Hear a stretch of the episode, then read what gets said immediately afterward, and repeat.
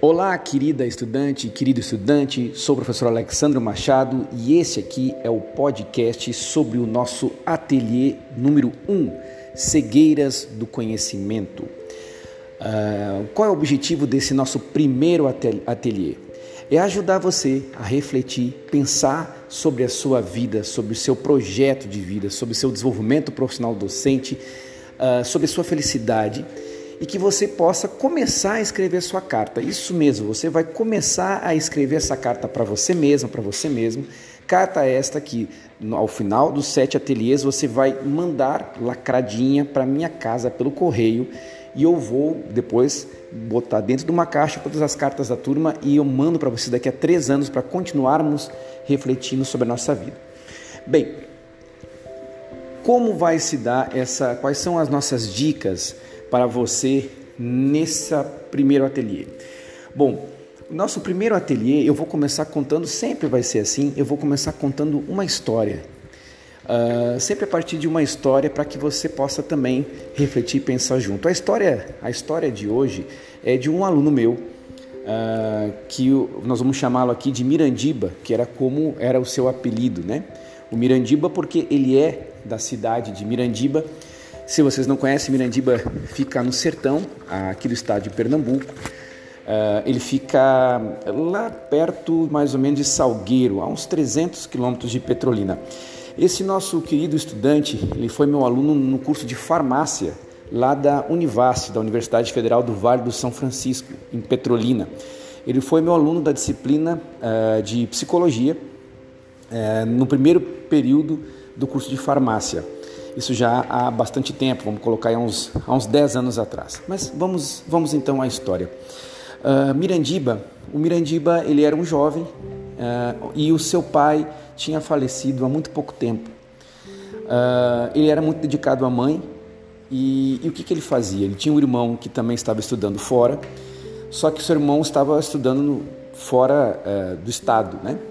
Então o que, que ele fazia? Como o pai dele tinha falecido há pouco tempo, ele todo final de semana ele pegava um ônibus e ia de Petrolina até Mirandiba na sexta-feira à noite e ficava lá sábado, domingo com a, com a mãe e voltava ehm, para Petrolina. Algumas informações: Mirandiba fica aproximadamente 300 quilômetros de Petrolina, então não é tão tão perto assim. É uma cidade muito pequenininha que deve ter lá pouco mais de 10 mil habitantes, suponho eu. Mas depois, se alguém quiser procurar no censo, aí até ajuda. Mas é uma cidade bem pequenininha. Bom, o, por que, que eu estou falando do Mirandiba? Mirandiba, ele, essa disciplina era uma disciplina que a aula começava às 7 horas da manhã de segunda-feira, presencial, né? Segunda-feira, 7 horas da manhã. Aconteceu que é, o Mirandiba, ele no domingo, ele sempre ia à missa com a mãe. E vocês sabem aquela cidade do interior aqui do estado, né? Então, tem a praça, a igreja, a feira, que funcionava aos domingos também, o Banco do Brasil, enfim. E o Mirandiba, ele sempre ia à missa. E disse que com a mãe no domingo. E ele relatou que num domingo, uh, quando ele estava chegando para a missa, na frente da porta da igreja tinha um menino, uh, aparentemente uh, bêbado, um, ele dizia que mais ou menos ali 8, 9 anos, e chapado e assim totalmente estirado, parecia vomitado, é, no sol de rachar lá do sertão, né? E, e, e, aquilo chocou o Mirandiba e a sua mãe, né? Eles pegaram aquilo assim, não pode ser certo, pegaram ali, começaram a gritar, quem é a mãe do menino, quem é a mãe do menino, foram para a feira, acharam a mãe do menino e, e xingaram a mãe do menino, e já pegaram e apareceu o padre que, que conversou com a mãe e já apareceu um, um, policial. Quer dizer envolveu aquela comunidade toda ali com relação àquele menino. O padre já tinha já fez a pregação dando exemplo do menino. E todo mundo se mobilizou porque que a mãe tinha um problema tinha outro problema por que, que não estava dando conta do menino cadê o pai do menino enfim uh, Mirandiba depois no final da tarde pegou o ônibus e ele chegou às onze e meia da manhã às 11 h da noite em Petrolina. Quando chegou em, na rodoviária de Petrolina, Petrolina eu acho que todos vocês sabem, é uma cidade grande, né? É, pegando o Juazeiro da Bahia ali, aquela área conurbada, já chega praticamente a 800 mil habitantes, né? somando Petrolina e Juazeiro juntos. A rodoviária de Petrolina ele chegou às 11h30 da noite e, e reparou, pela primeira vez, ele reparou que tinha um. Como aqueles meninos lá de Mirandiba que ele ajudou de manhã, à noite ele reparou que tinha em torno de 20 meninos, meninas, bêbados, chapados, um, ali na entrada da rodoviária de Petrolina. Um, e Mirandiba nunca tinha reparado.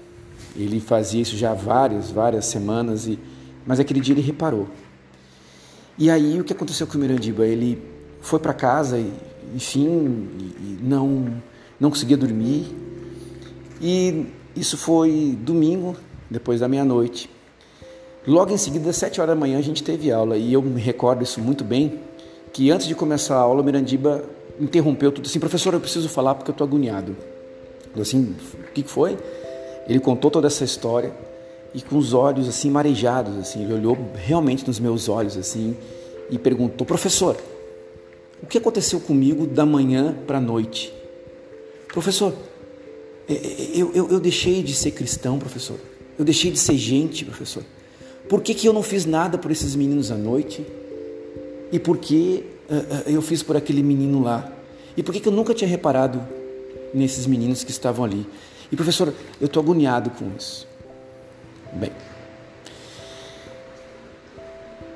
o que eu vou dizer para o Mirandiba, é, e é o que eu, eu tinha proposto, esse ateliê número um que eu vou falar para vocês, é o mesmo ateliê que eu tinha feito para a turma do Mirandiba e através do qual o Mirandiba talvez, é, por causa disso, teve a liberdade de interromper a aula e de me questionar dessa forma. Uh, primeiro é a sugestão de leitura. A sugestão de leitura é a obra, o livro Ensaio sobre a Cegueira, do José Saramago. Também virou filme essa, essa obra do Saramago. Para quem não, não sabe, José Saramago é o único escritor de língua portuguesa que já ganhou o Prêmio Nobel de Literatura. É um escritor muito interessante. Uh, também é uma sugestão para essa, essa dessa nosso ateliê o documentário Janela da Alma. Vou, vou falar, fazer as referências, mas vou começar primeiro sobre esse livro. Uh, nesse livro, do ensaio sobre a cegueira, do Saramago, é como há uma, uma, uma espécie de uma pandemia misteriosa, onde de repente todas as pessoas vão ficando cegas. E uma vai passando, todo mundo, de repente a cidade inteira vai ficando cega e, e, e, e as pessoas uh, têm medo de pegar, enfim, é um, é, um, é todo um ensaio sobre as nossas cegueiras.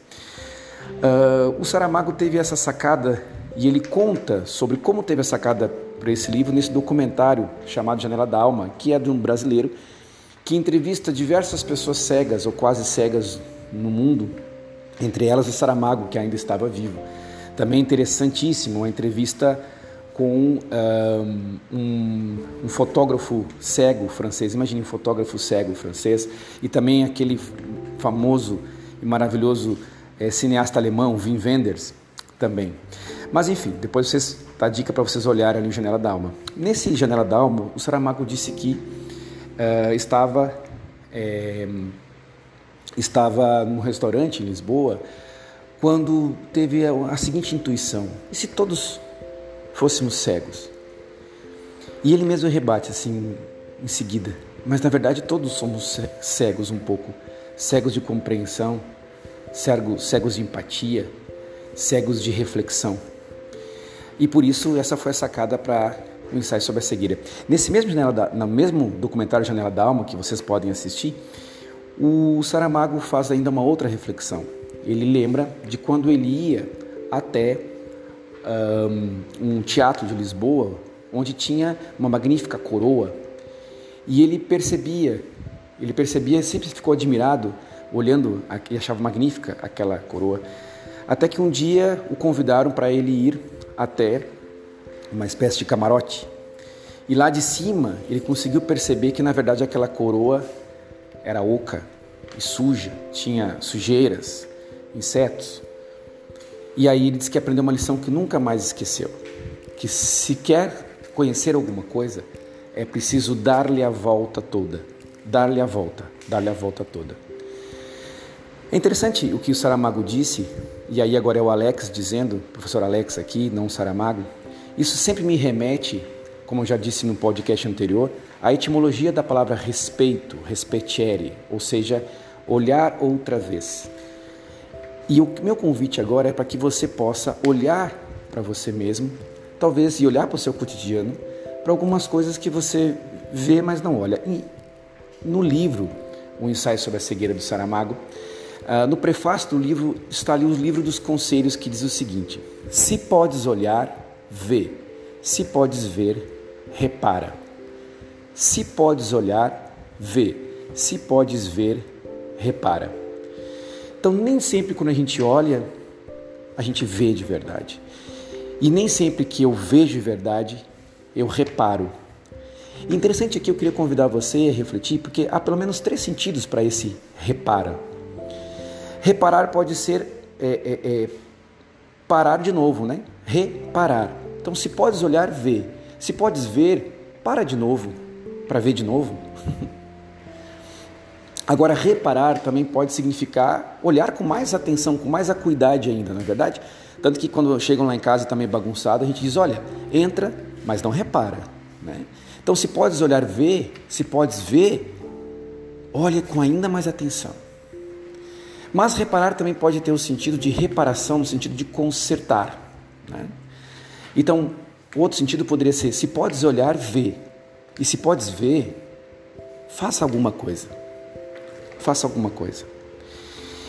Então, qual é o convite da atividade para vocês? E sobre essa atividade é que eu gostaria que nós discutíssemos no fórum. Isso até a próxima semana, até o dia 1 de março, dia 1 de março, esse fórum vai estar aguardando a manifestação de vocês ali, viu? Qual é o convite, pessoal? O convite é que você possa pegar o seu celular ou sua máquina fotográfica. Hoje em dia todos os nossos celulares tiram fotos legais. E qual é o exercício? Você vai fotografar uma coisa que você olha todos os dias, mas há tempos que você não vê. Como Mirandiba que olhou com toda certeza para essas crianças várias vezes, mas nunca tinha de fato as visto como viu naquele dia. E porque viu naquele dia, estava agoniado porque ele queria reparar naquela situação, queria reparar aquela situação. Na sua vida, na sua vida, você vai tirar uma foto, uma foto só, sobre uma coisa que você vê todos os dias aliás, olha todos os dias, mas há tempo que você não viu, que você não vê. Eu já fiz esse exercício com muitos alunos meus, no ensino médio também, fui professor do ensino médio por mais de 10 anos. Eu me lembro de um aluno que fez esse exercício de tirar uma foto da própria mãe, chegando em casa, e dizendo que ele olhava todos os dias para ela, mas há tempo que ele não via ela. Lembro-me ainda de um, de um estudante que tirou uma foto no espelho com olhando no seu olho mesmo, uma foto do seu olho no espelho, para dizer que há tempos que se olhava no espelho, mas há muito tempo que não se via mesmo. O fato, então, o exercício é esse, pessoal. Nesse ateliê, você vai tirar pelo menos uma foto.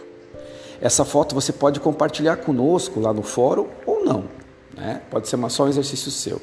Você pode revelar essa foto e colocar, por exemplo, dentro do envelope da sua carta mas isso é apenas uma sugestão, é apenas opcional. O certo é que você vai tirar essa foto e vai refletir conosco no fórum. E também para isso nós vamos ter então a sugestão de leitura do ensaio sobre a cegueira do Saramago, o filme o ensaio sobre a cegueira, o documentário Janela da Alma.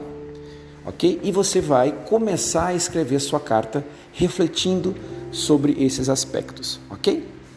Então, qualquer dúvida, não deixe de, de mandar mensagem para mim aqui pelo AVA ou também pelo WhatsApp. E vamos em diante, vamos bola para frente. Grande abraço, bom trabalho, estamos juntos.